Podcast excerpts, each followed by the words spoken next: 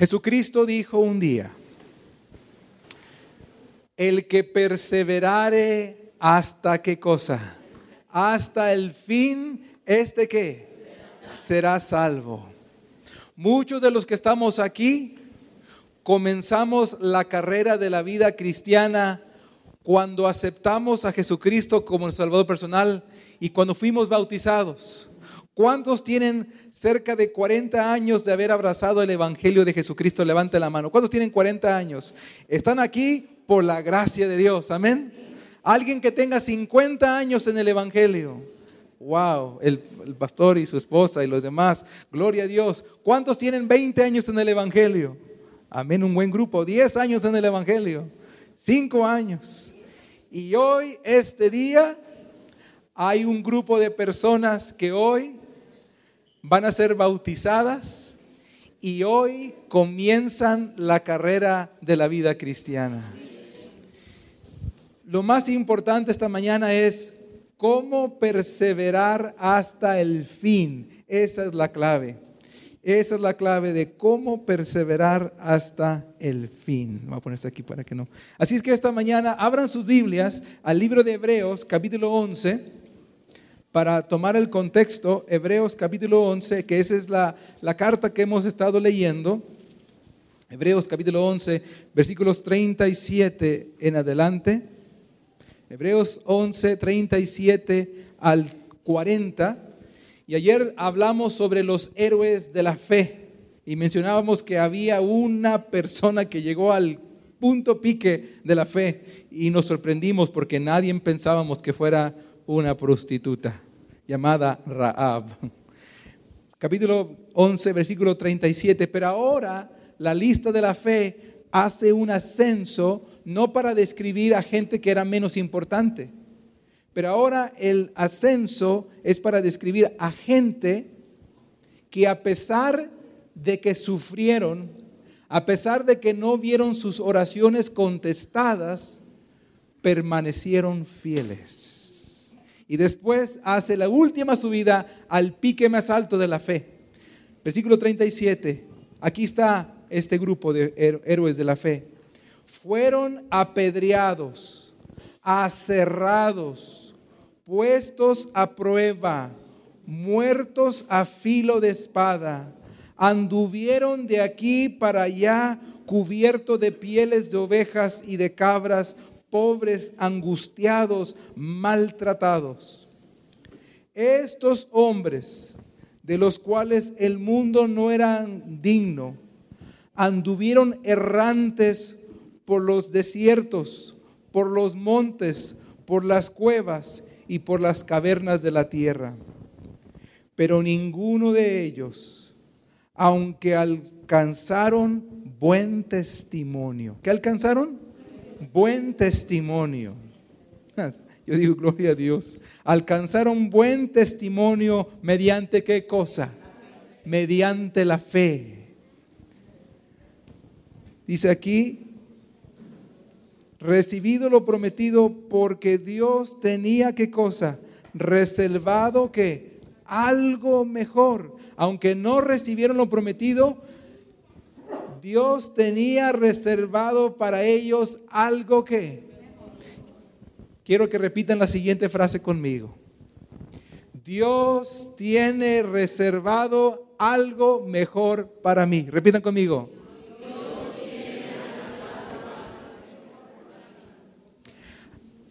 En esta vida vas a ver muchas maravillas de Dios.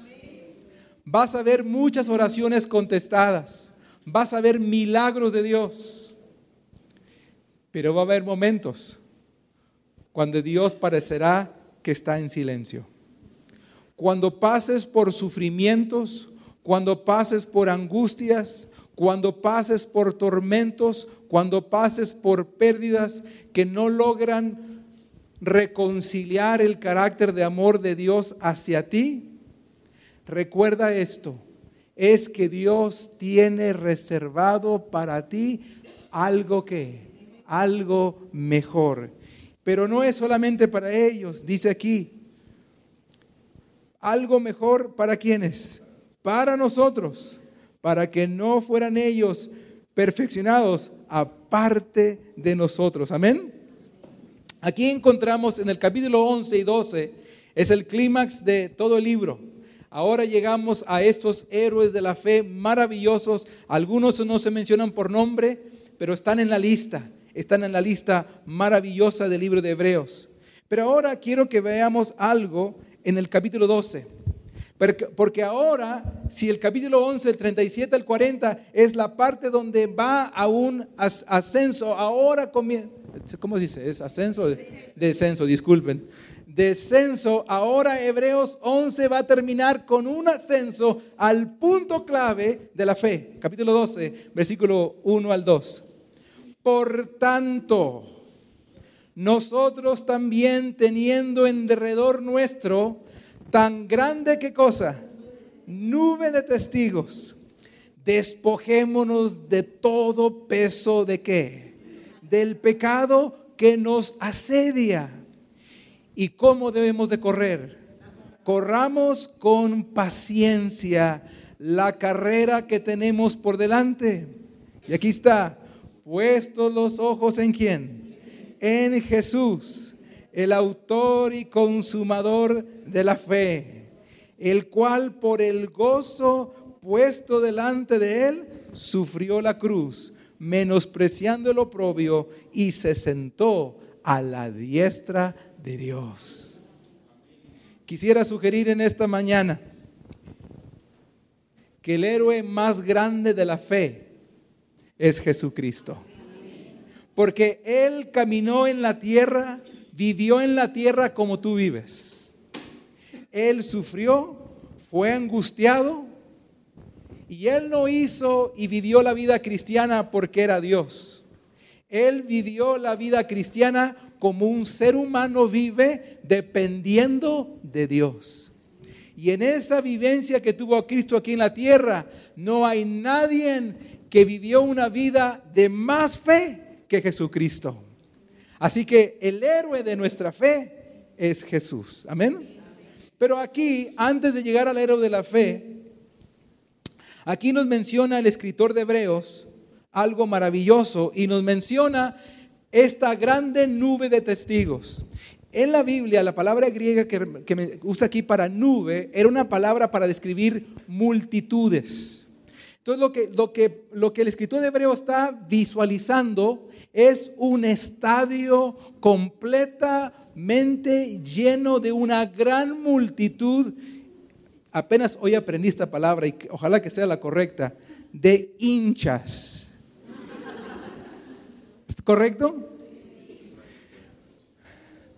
Porque allá en, en México y en los países se dice aficionados. En inglés, fans. Los fans.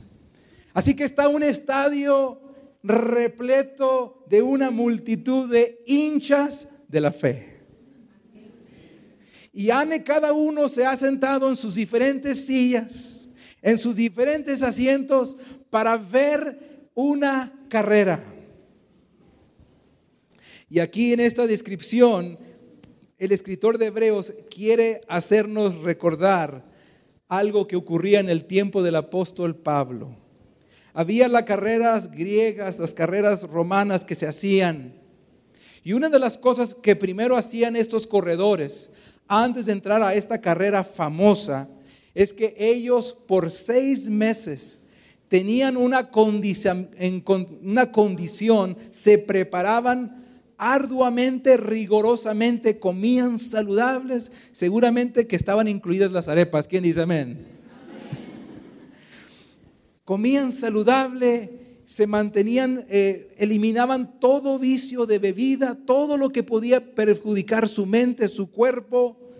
Y por seis meses estaban acondicionándose, preparándose para entrar a la carrera. Pero antes de entrar al día de la carrera, ese día de la carrera, iban al templo de su Dios. Y ahí en el templo de su Dios hacían un rito ceremonial de purificación donde se lavaban para limpiar su conciencia y su cuerpo. Una vez que entraban al templo para limpiarse y purificarse, entraban al estadio y en el estadio tenían que pasar por un pasillo llamado el pasillo de los héroes. Al pasar por el pasillo estaban los monumentos de los diferentes corredores a través de la historia que habían alcanzado el premio, que habían sido héroes de las carreras monumentos de esos que han corrido para recibir inspiración. Y al final de los monumentos está la lista de todos los héroes que han ganado el primer lugar. Así que ellos, para ellos es su meta.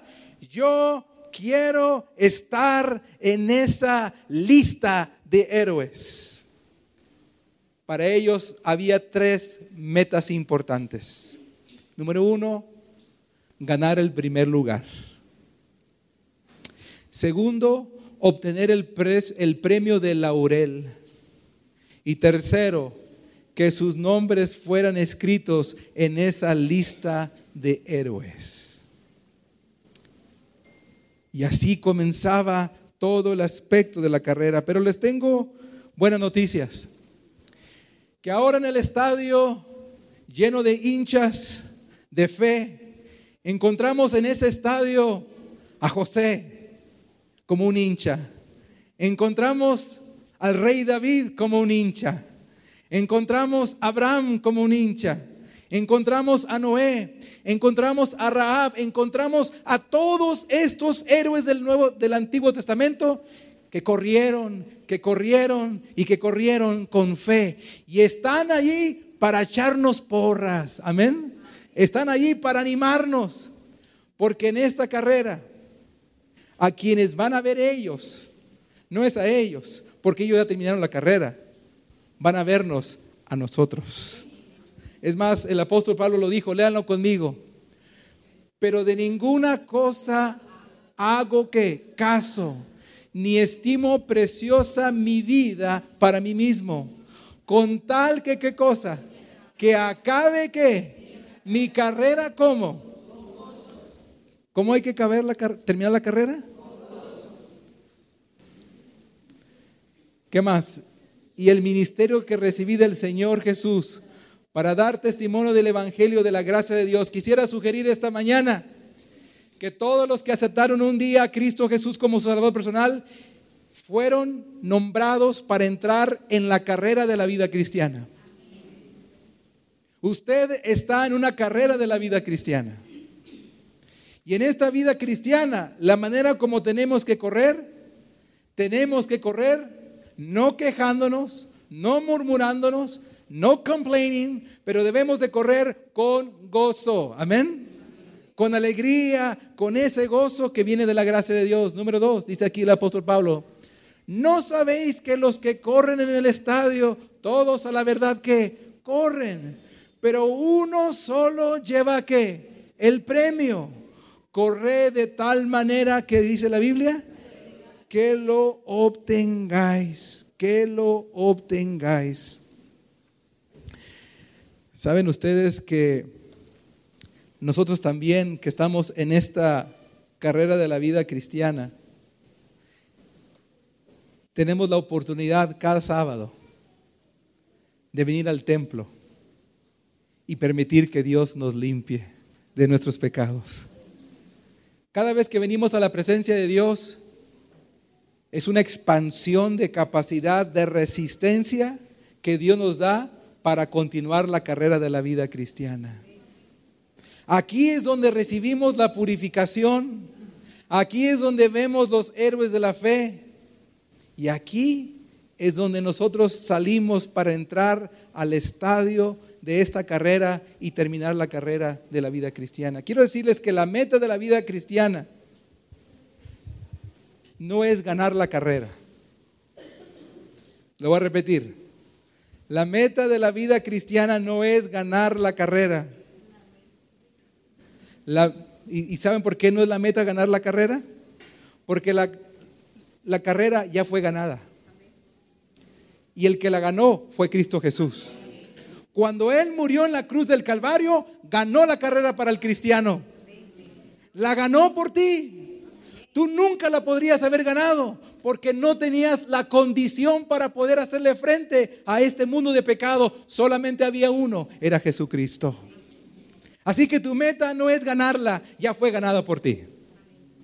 La meta tuya es llegar hasta el final. Es llegar hasta el final. Es llegar hasta el final. Es más, Hebreos capítulo 11, versículo 1 y, 6 dice la palabra. Es pues la que, la fe, la certeza de lo que se espera y la convicción de lo que no que se ve. Versículo 6. Pero sin fe es que imposible agradar a Dios, porque es necesario que el que se acerca a quién? A Dios, crea que Él existe y que recompensa a los que le buscan. Esta carrera tienes que correrla con gozo y con fe. Anoche dijimos que cuando Dios nos llama a tener fe, cuando nos llama a creer, nunca nos llama a creer ciegamente. Dios nos da evidencias del pasado. Amén. Nos da evidencias del pasado para poder basar nuestra fe.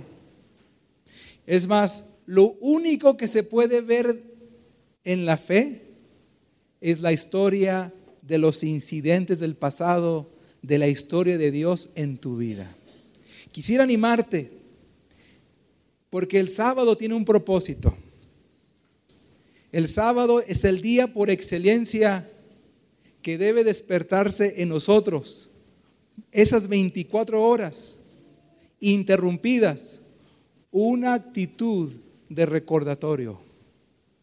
Un momento para revisar la historia de la semana y ver cómo Dios te ha ayudado. Para que cuando vengas al templo tienes de qué celebrar. Tienes de qué agradecer. Amén. Tienes de qué festejar. Así que en esta mañana diríamos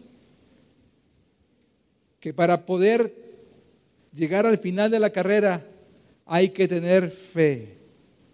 Y para que esa fe pueda alimentarse del pasado, constantemente tenemos que recordar los incidentes donde Dios te ha ayudado.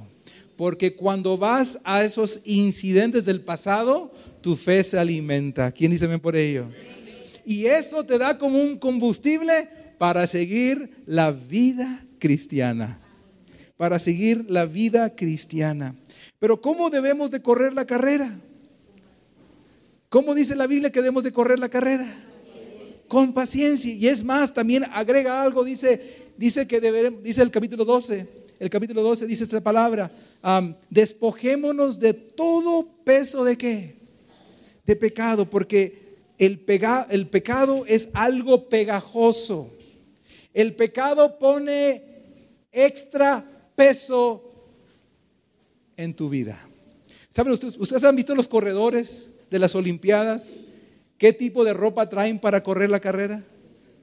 Yo nunca he visto un corredor con una chamarra, con un jacket, que con, con un saco. ¿Cómo andan? Andan con la ropa más fina, más liviana que puede ver. Los zapatos más livianos que puede ver. Porque ellos saben que para poder terminar la carrera tienen que asegurarse que no hay extra peso. El pecado causa extra peso. Y ese extra peso no nos deja llegar al final de la carrera. Hay mucha gente que pregunta, pastor, ¿qué me cuenta usted que viene de Estados Unidos? ¿Se puede hacer esto o no se puede hacer esto? Porque yo he escuchado que en Estados Unidos sí se puede y aquí no se puede. Yo quisiera decirles, hermanos, que como corredores de la vida cristiana, nuestra pregunta no es, ¿será que puedo hacer esto o será que no puedo hacer esto? Creo que nuestra pregunta debe ser, ¿esto que voy a hacer me va a ayudar a terminar la carrera? Y si la respuesta es sí, hazlo en el nombre del Señor. Pero si esto que tú estás pensando hacer te va a agregar más peso, no lo hagas. No lo hagas. No lo hagas. ¿Saben ustedes? Voy a poner una foto aquí. En, um, dice que la batería se está agotando. ya ve, hasta los, aparatos electrónicos también ocupan recarga. Miren, en, en, uh, en, Boston, Massachusetts, que es uno de los estados de Estados Unidos, hay un maratón famoso. Es el maratón de todos los maratones. Es el padre o madre, como le quieren llamar, de todos los maratones. Es más, este, el primer maratón de, Boston se celebró en 1897. Es el primer maratón. Y desde allí, todos los días de St. Patrick's, que diría de San, San Patricio, ¿es lo correcto? De San Patricio, se celebra el Boston Marathon. Pero en las 26 millas, que son como 41 kilómetros. De paso, ¿cuántos han corrido un maratón aquí en esta hora? ¿Alguien ha corrido un maratón? Ahí tenemos uno que ha corrido un maratón. Yo corrí un maratón de dos millas. Amén. Pero este maratón tiene una parte, tiene una parte que es en las últimas cinco millas, le llaman The Heartbreak Hill es la cuesta donde se rompe el corazón. Es la cuesta de un dolor intenso. Y lo que pareciera, la cuesta no es muy alta. Son apenas unos 86 pies, no sé cuánto es en metros. Unos 86 pies es la cuesta, es todo lo que es. Pero lo que tiene, lo que pareciera indefenso es que desde desde la milla 16 comienza esta pequeña cuesta y las últimas cinco millas, las últimas cinco millas que quedan, o los últimos 16 ah, kilómetros, son pura cuesta. Y la última, en la milla 21, cinco millas antes de llegar a la carrera, a la parte de la meta final, cuando llegan a esta sección que se llama The Heartbreak Hill, ya el cuerpo, los músculos no tienen oxígeno.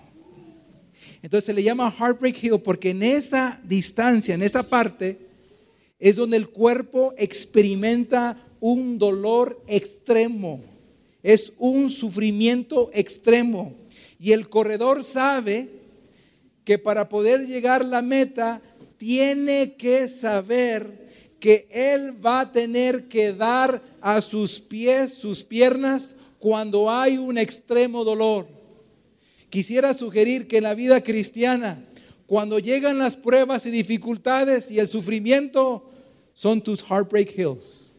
No es para que te des por vencido, hay que correr y finalizar a pesar del dolor, a pesar del dolor. Pero una cosa interesante de aquí que encontramos en esto es que dice la Biblia que debemos de correr con paciencia. ¿Y qué significa correr con paciencia? En inglés la traducción, me gusta la traducción en inglés. Long suffering. Esa es la traducción de paciencia en inglés, que significa sufrir mucho. Eso es paciencia. Paciencia es sufrir mucho. Es aguantar es correr pacientemente a pesar del dolor. Y déjame decirte, por eso es que debemos poner los ojos en el autor consumador de la fe, porque cuando hay mucho dolor, tu vista se enfoca en Cristo y Cristo te da las fuerzas para terminar la carrera. Él te da las fuerzas para terminar la carrera. Hay un corredor llamado John Stephens es este que está aquí. En los Juegos Olímpicos de, creo que fueron del 86, 84, no recuerdo exactamente cuál de esos años, ah, cuál era el año exacto, que fue en la Ciudad de México. Lo que estaba finalizando las Olimpiadas era la última carrera, el maratón. Estaban todos los hinchas echando porras. Ya muchos corredores habían de sus países. Cuando pasaron los de Colombia, ¿qué decían los de Colombia? Uh, ¿qué pasó? todos echando hinchas, todos echando porras por, sus, por su país. Ya la gente estaba a punto de partir cuando aparece este hombre, Joseph Stevens. Aparece entrando en la pista.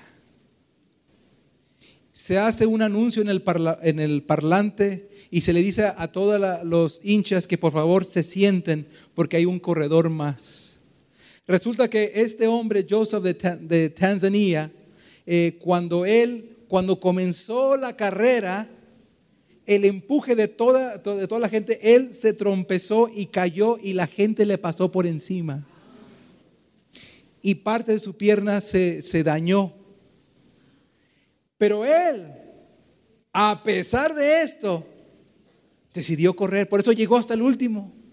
Cuando llegó al final de la carrera, lo tomaron y inmediatamente se lo llevaron al hospital. Al siguiente día, uno de los reporteros le hizo la siguiente pregunta, ¿por qué no te diste por vencido?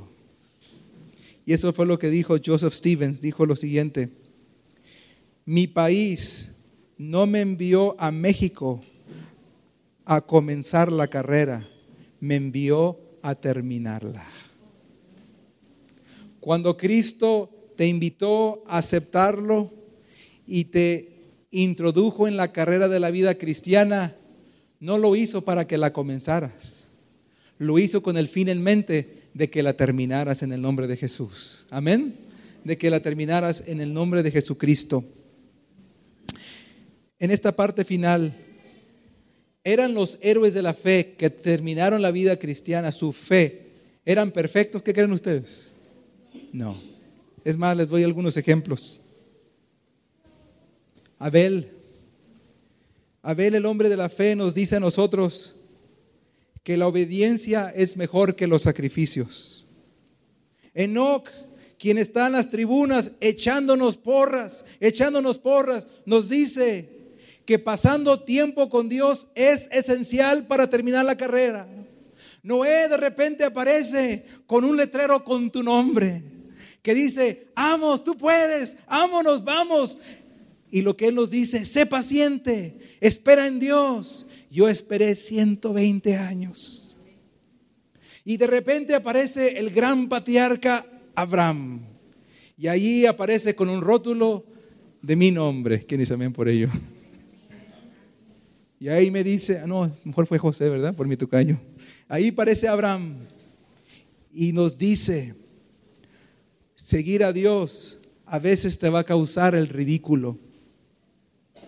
Pero recuerda que en las cosas que Dios te pide, Dios siempre va a proveer. Él siempre cumple sus promesas. Aparece Sara, una dama, con un rótulo para las damas también. Y les dice, muchachas, hasta el final, porque para Dios no hay nada imposible. Aparece el grande Moisés y les dice a los empresarios, les dice a los que tienen posesiones y les dice, no hay mejor tesoro que el tesoro del reino de Dios. Yo dejé Egipto por seguir a Cristo y ahora estoy en el reino con Dios. José me dice con su rótulo, te dice a ti, vamos, sigue adelante con la carrera la gente te puede herir, la gente te puede acusar falsamente, te puede causar daño. Pero recuerda que esos daños que la gente te convierte hacia ti, Dios los puede convertir en bendición. David se levanta también y me dice a mí y a ti, tus peores pecados y tus peores pesadillas, Dios las puede perdonar y te puede restaurar por su gracia. Raab, la mujer prostituta que también corrió la carrera de la fe, me dice a mí y a cada uno de nosotros, tu pasado no determina tu futuro, porque yo fui una de las mujeres de mi descendencia vino el Mesías. Por eso, mis amigos, en conclusión en esta mañana, Jesucristo es el héroe de la fe. Sí, no hay nadie como Jesucristo. Puestos los ojos en el autor y consumador de la fe. Hubo un hombre en la Biblia que un día estaba el bote con los discípulos en una tormenta en el mar de Galilea. Y Jesús comenzó a caminar sobre el agua. Y recuerdan lo que dijo Pedro, Señor, si eres tú, manda que yo ande sobre las aguas hacia ti. Dice la Biblia que literalmente Pedro comenzó a caminar en las aguas, en dirección a Cristo. Pero de repente el pobre se desorientó y dejó de poner sus ojos en quién. Comenzó a ver el viento, comenzó a escuchar el rugido del viento, las olas, y su desenfoque lo causaron que comenzara a hundirse. Pero algo pasó. Dice Isaías todos juntos, tú guardarás en completa que paz. ¿A quién? Aquel cuyo pensamiento en ti que aquel que es paciente y mantiene su pensamiento en Cristo constantemente, tú le vas a dar paz. Tú le vas a dar paz. Y luego sigue diciendo, al momento Jesús extendió la mano, asió de él y le dijo, hombre de poca fe, ¿por qué dudaste? Él dijo, Señor, sálvame. Y al momento Jesús lo levantó. Aun cuando perdamos de vista, porque eso pasa, perdemos de vista el enfoque en Cristo, comenzamos a hundirnos. Pero solo basta con una oración, Señor, ayúdame. Y al momento Jesús te levanta en su nombre. Amén. Lean conmigo sus últimos pasajes.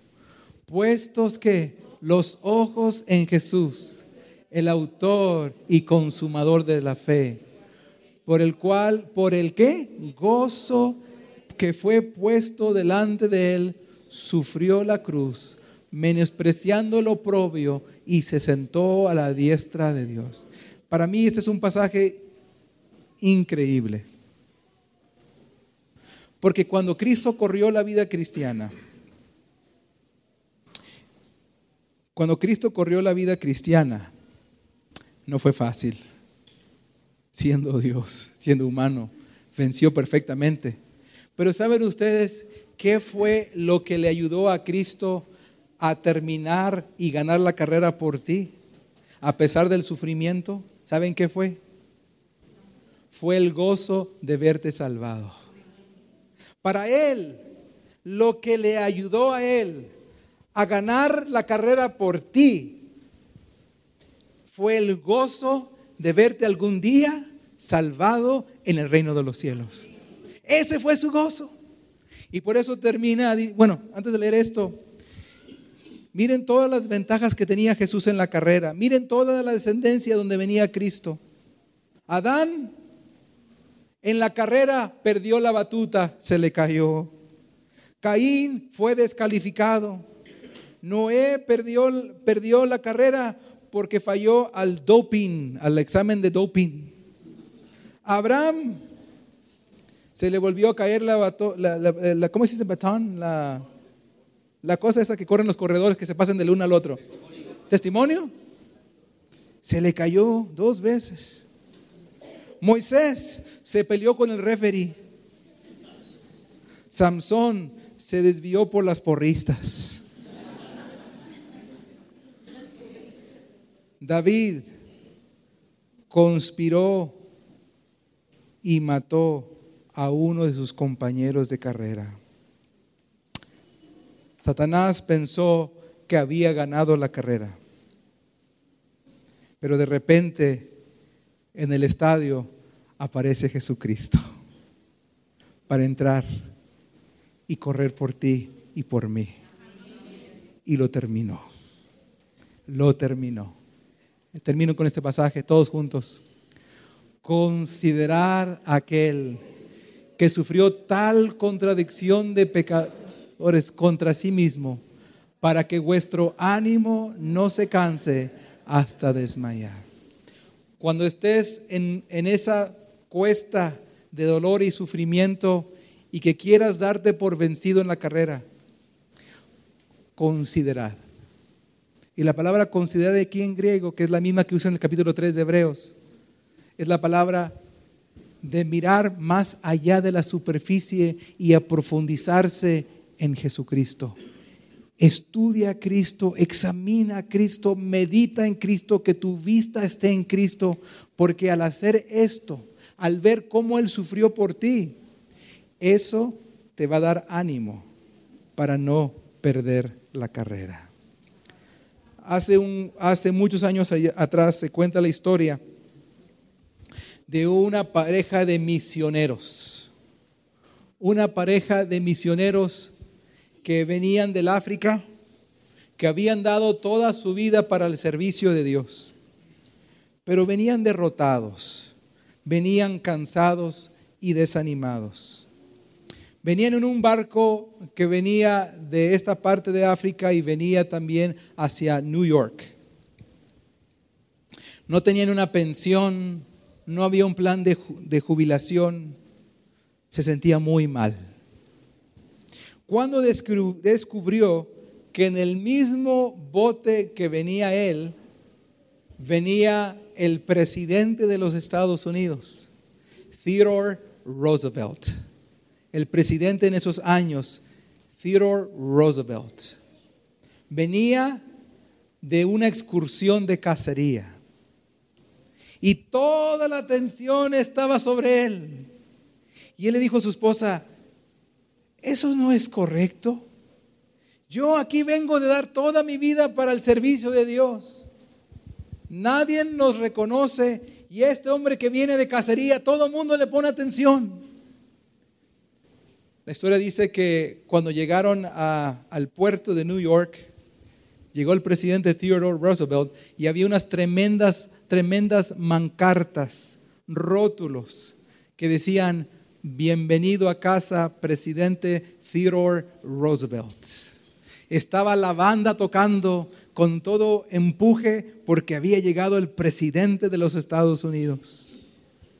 Las cámaras, las fotos, la atención, los de la ciudad, el alcalde de la ciudad, se bajaron y al final baja la pareja de misioneros. No había ni siquiera nadie para recibirlos. No había nadie para reconocerlos. Esta noche se fueron a su habitación. Se fueron con muchas emociones mixtas.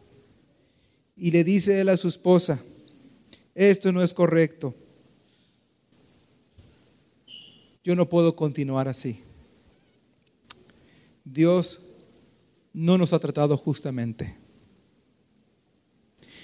La esposa le dice, querido, no es correcto que te sientas así. ¿Por qué no mejor cuéntaselo a Dios? La historia dice que el hombre se fue allí al pequeño departamento donde llegaron esa noche se fue a un cuarto allí y se le puso a contar a Dios de que cómo es posible de que nadie lo recibió de bienvenida. Sirvió al Señor. Él no quería continuar esta carrera, ya estaba por tirar la toalla. Salió de, esa habitación y notó su esposa que había un semblante diferente en su rostro de él. Y le dice, querido, ¿qué te pasó? Dice, pues le conté a Dios cómo me sentía. Porque cuando oras a Dios y buscas a Dios, estás poniendo los ojos en el autor y consumador de la fe. Y le conté cómo me sentía y le conté que cómo es posible que a este presidente todo el mundo lo estaba recibiendo de bienvenida y a mí nadie. ¿Y qué pasó?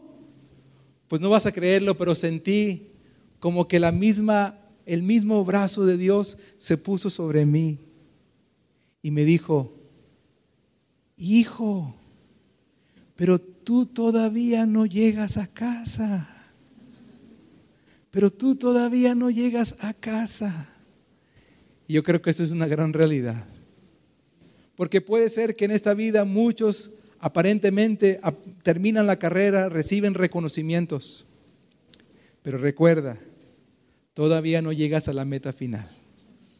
Cuando Cristo venga, el príncipe de los príncipes, el príncipe de los pastores, vendrá para darte eso algo mejor que ojo humano ni pensamiento han subido al hombre, son las cosas que Dios tiene preparado para los que le aman.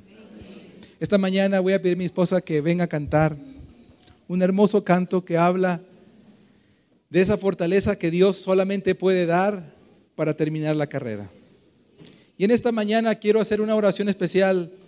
Aquí hay varias personas que ya tomaron la decisión de bautizarse, que hoy comienza la carrera. ¿Quién dice amén por ellos? Voy a pedirle a Ramona, a nuestros hermanos también que se van a bautizar, que vengan aquí. Queremos hacer una oración por ustedes. Vengan, vengan. ¿Quién dice amén por ellos?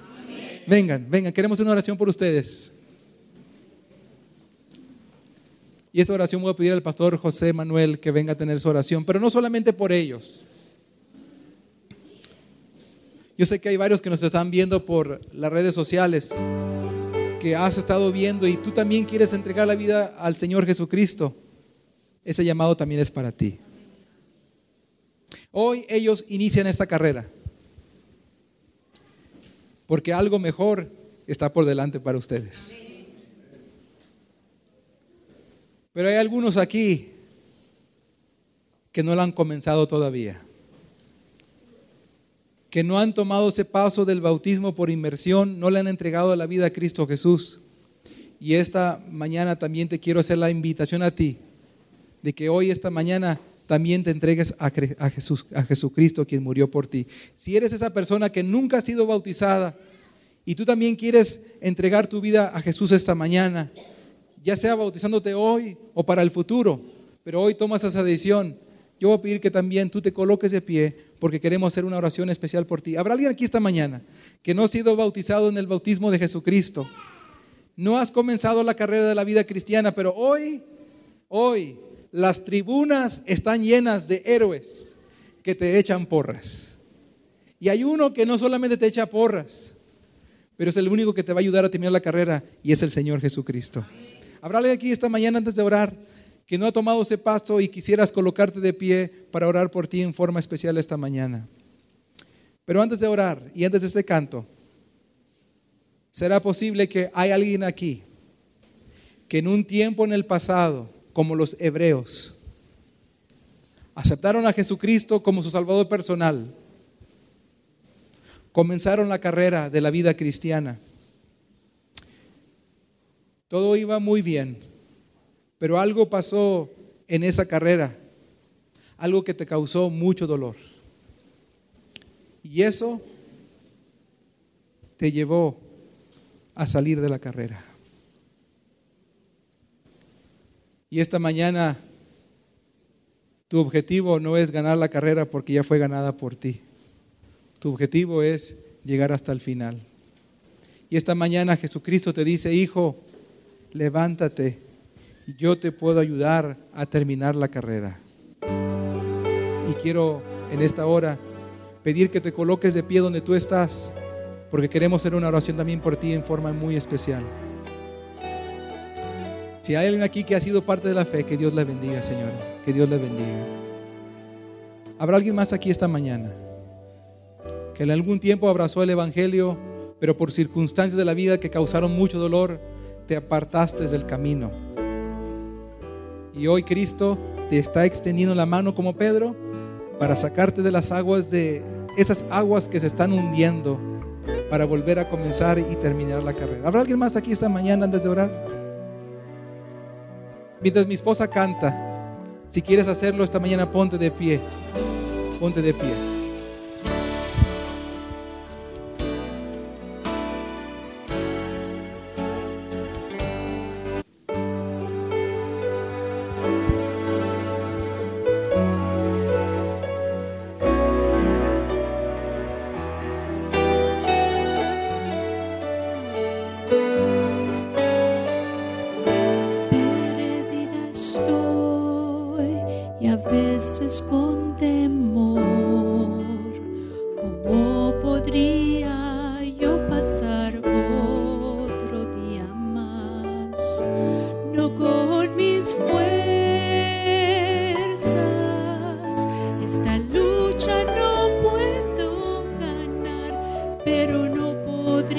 better there.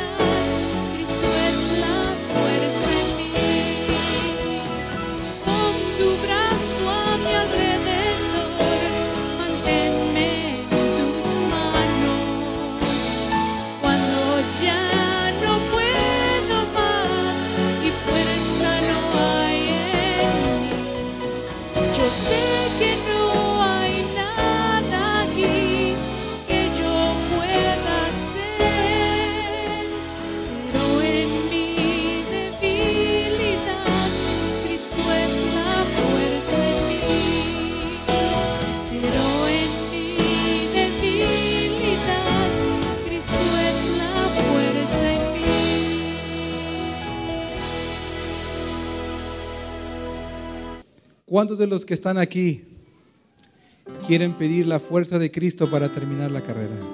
Se quieren poner de pie conmigo para tener esta oración.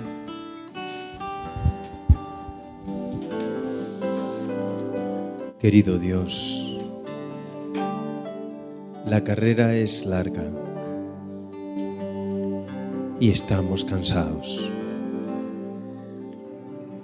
Nos queda la última milla y nos duelen las piernas. Cuesta trabajo sostenernos en pie. Luchas, dificultades, problemas. Hoy, Señor, venimos delante de ti, cansados, pero no derrotados.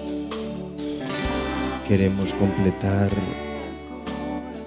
la llegada. Queremos tocar la meta. Queremos abrazarnos contigo, Señor. En esta mañana hay personas que han entregado su corazón a ti. Otras en este instante están luchando consigo mismas en su necesidad de sentir tu espíritu. En este instante, Señor, queremos pedirte que entres en los rincones más escondidos de cada corazón de los que estamos aquí. Que pongas al descubierto nuestro dolor y lo saques. Que pongas al descubierto nuestros pecados y nos des el don del arrepentimiento. Que pongas al descubierto la esperanza para que podamos abrazarnos a ella. Que pongas al descubierto tu gloria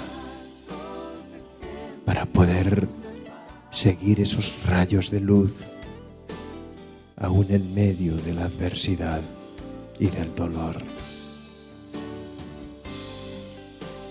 En estos momentos, Señor, Necesitamos sentirte.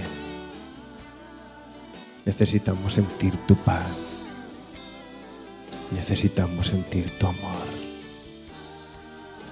Gracias.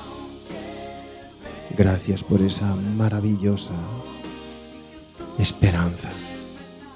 Gracias por tu salvación. Gracias por tu perdón. Nos ponemos en tus manos de amor, en el nombre precioso de Jesús, nuestro Salvador.